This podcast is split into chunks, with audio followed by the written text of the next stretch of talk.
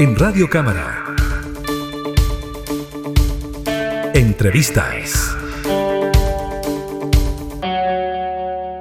Durante esta semana, la Cámara de Diputadas y Diputados se realizó una sesión especial para analizar, discutir el funcionamiento, también la administración de la empresa estatal Ecodelco en la última década, y esto por la caída importante que ha sufrido en la producción de cobre quien estuvo muy pendiente, quien expuso en esta sesión especial eh, con muchos antecedentes sobre lo que ocurrió durante esta última década con Codelco y la producción del mineral es el diputado Jaime Mulet, con quien tomamos contacto inmediato. ¿Cómo está, diputado? Muchas gracias por el contacto. Muchas gracias a ustedes. Aquí estamos muy bien a tu disposición.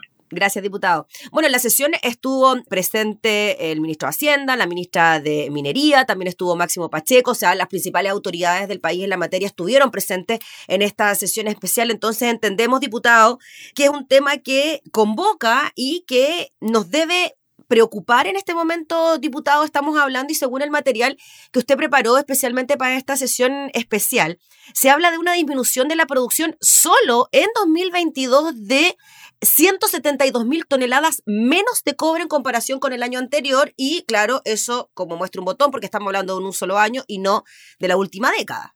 Bueno, claro, es preocupante, fíjate, muy preocupante.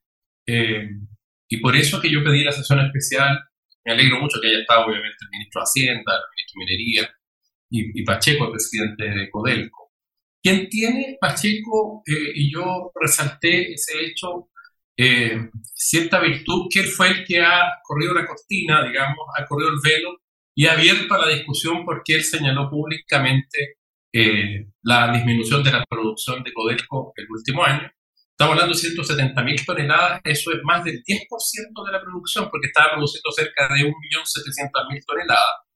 Y Codelco eh, declina en su producción durante varios años seguidos, está llegando a 1,5 millones de toneladas después de haber producido 1,8 millones de toneladas, casi 1,8 millones de toneladas, o sea, casi un 20% menos de lo que llegó a producir y de acuerdo a las proyecciones que hizo Codelco con sus grandes proyectos estructurales el año 2014, de acuerdo a los antecedentes entregados por, por, el propio Codelco, debería estar produciendo 2 millones de toneladas el año 2023. O sea, está produciendo un cuarto, 500 mil toneladas menos que lo que había proyectado Codelco hace menos de 10 años. Y esto obviamente es grave. No es grave, sino que es gravísimo.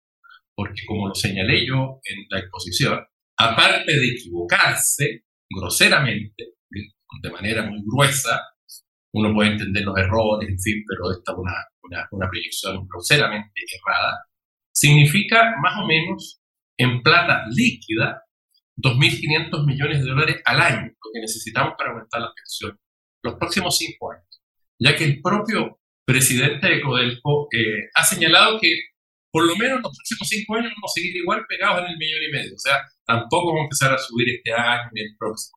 Entonces, una pérdida de recursos para el Estado eh, realmente impresionante. Y es lo que más me molesta y, y lo más grave es que nadie asume responsabilidades en esta materia. Eh, y por eso que yo quise hacer esta sesión. Mm.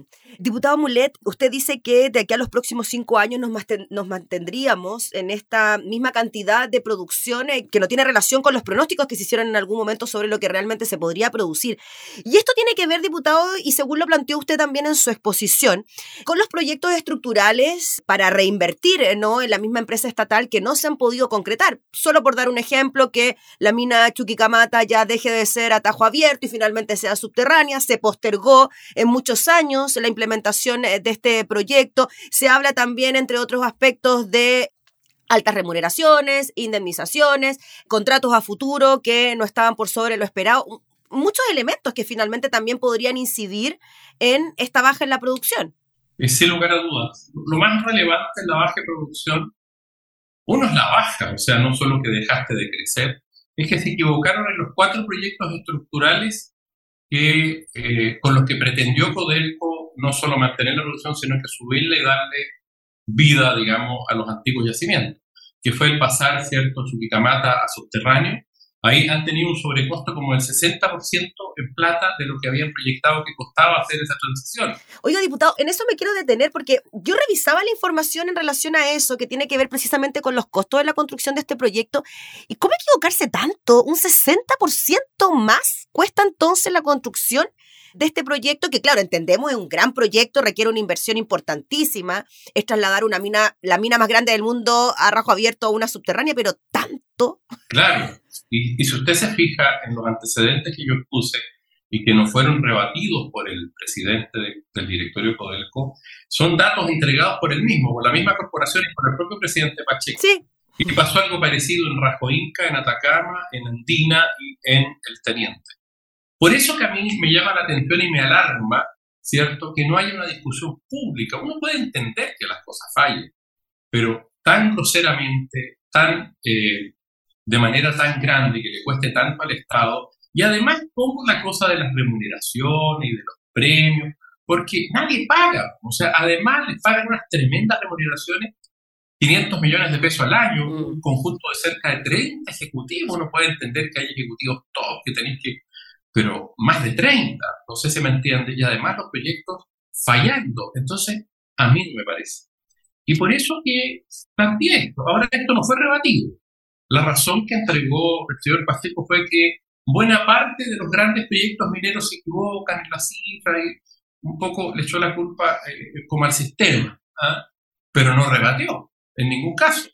Pero a mí no me cabe la menor duda que si un proyecto falla en una compañía, no premian a los ejecutivos como Codelco premia cuando se van les pagan unas indemnizaciones incluso eh, estratosféricas. ¿ah?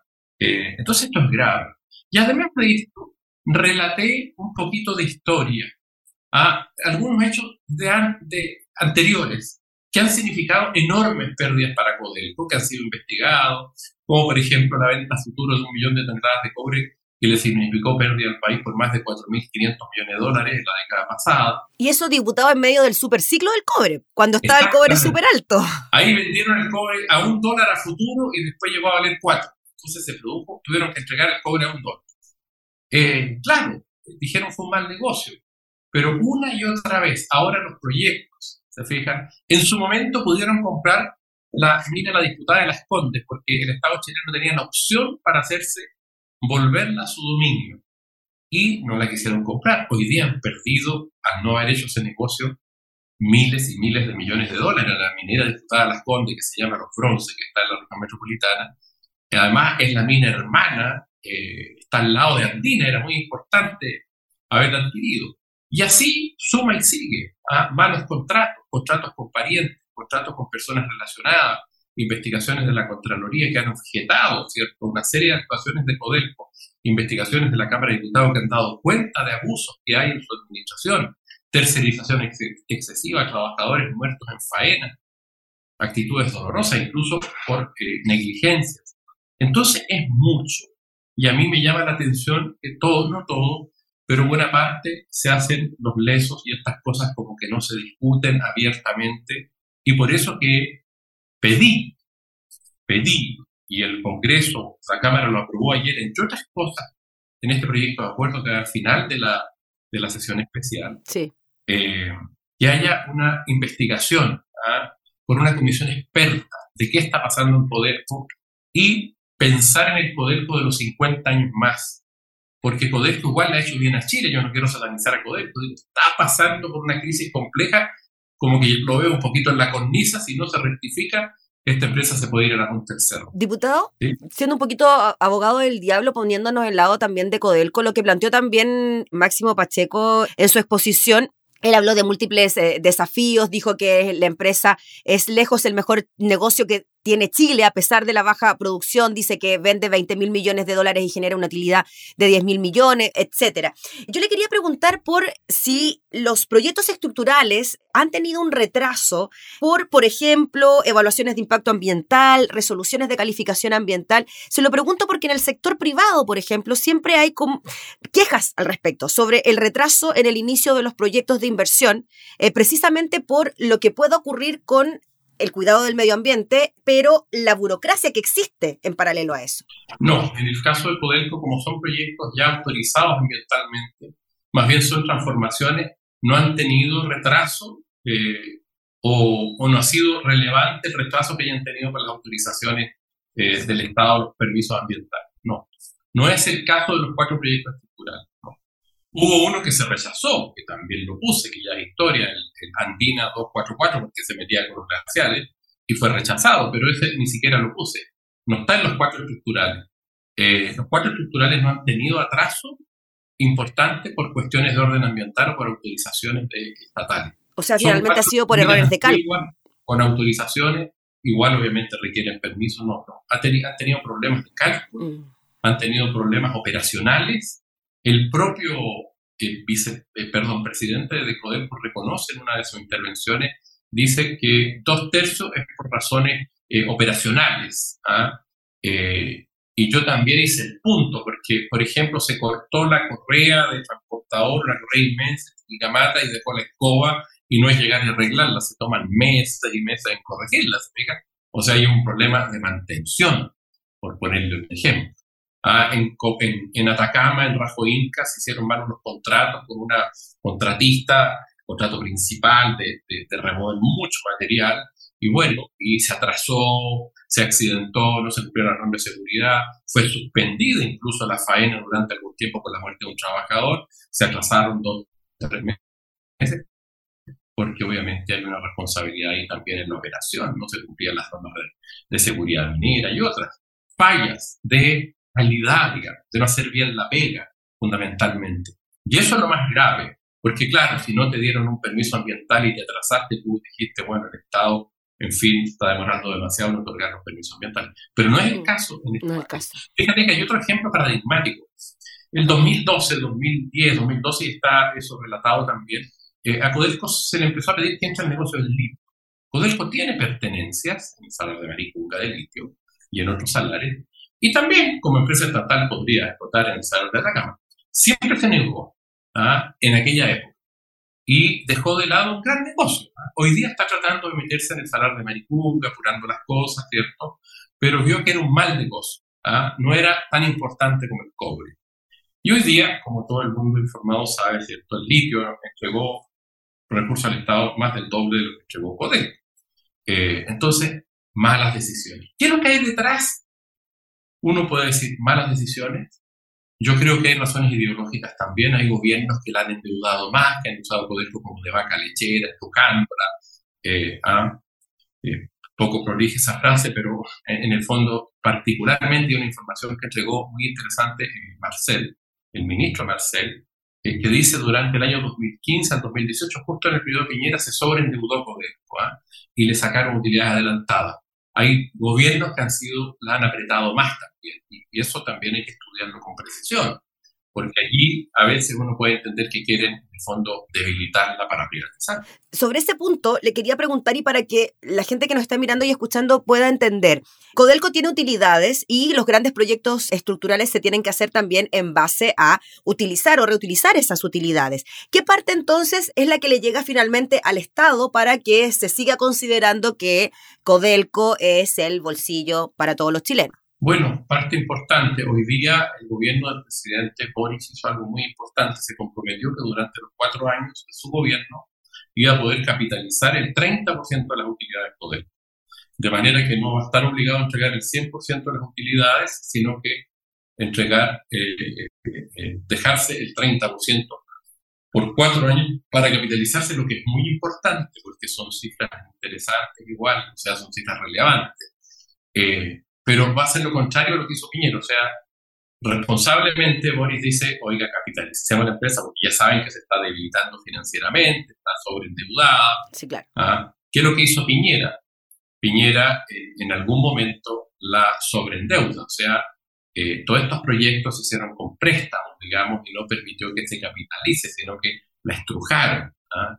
Eh, y eso también es algo que hay que decirlo, digamos, para que cada administración tenga su propia eh, responsabilidad. Pero yo propongo que esto se analice por una comisión experta, porque nosotros debemos preocuparnos de poder fortalecer poder porque hay hoy día una gran oportunidad que tiene que ver con la transición energética a nivel global, ¿cierto? Y Codelco, obviamente, productora de cobre, Codelco, empresa estatal que puede producir litio. eh, igual es una empresa fuerte, es la principal empresa de Chile, la principal empresa del Estado de Chile, pero a mi juicio se ha ido debilitando y tenemos que fortalecerla y cuidarla.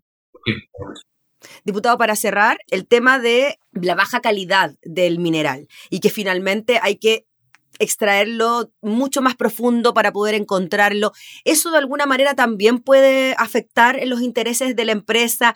¿Por cuánto tiempo más está proyectado que finalmente podamos extraer este mineral considerando que es no renovable? Eh, el cálculo que expresaba el propio presidente Pacheco y el cálculo que hay en los proyectos estructurales es que por lo menos hay cobre para 40 años más. Los proyectos estructurales, estos que han fallado en los cálculos en el tiempo, en el precio mismo, en el valor de los proyectos, están calculados para 40 años más. Uicamata, subterráneo, en El Salvador, que era subterránea, pasa a ser abierta, ¿ah? y en el Teniente y en Andina, que hay mucho material todavía. El hecho de que eh, la ley sea menor, como efectivamente lo es, y ya esté más profundo el mineral, es algo que está calculado. O sea, antes los proyectos estructurales precisamente consisten en eso, en calcular cuánto más adentro, en fin todo, o sea, es parte del cálculo de un proyecto. Claro. Antes de partir en ese proyecto se sabe la ley media de lo que se fija. No es que se sorprenda, porque si no serían realmente los responsables. Los proyectos se sabe eso, cualquier proyecto minero antes de comenzar a ejecutarse, de manera que eso, o sea, no, no hay una razón ahí, no es un imprevisto, eso, eso está calculado y los proyectos han seguido siendo rentables, por algo los, los aprobaron. Pero bueno, esa es la idea. ¿ah? Y y si me deja decir una última cosa, yo quiero decir que Codelco es muy importante para el país.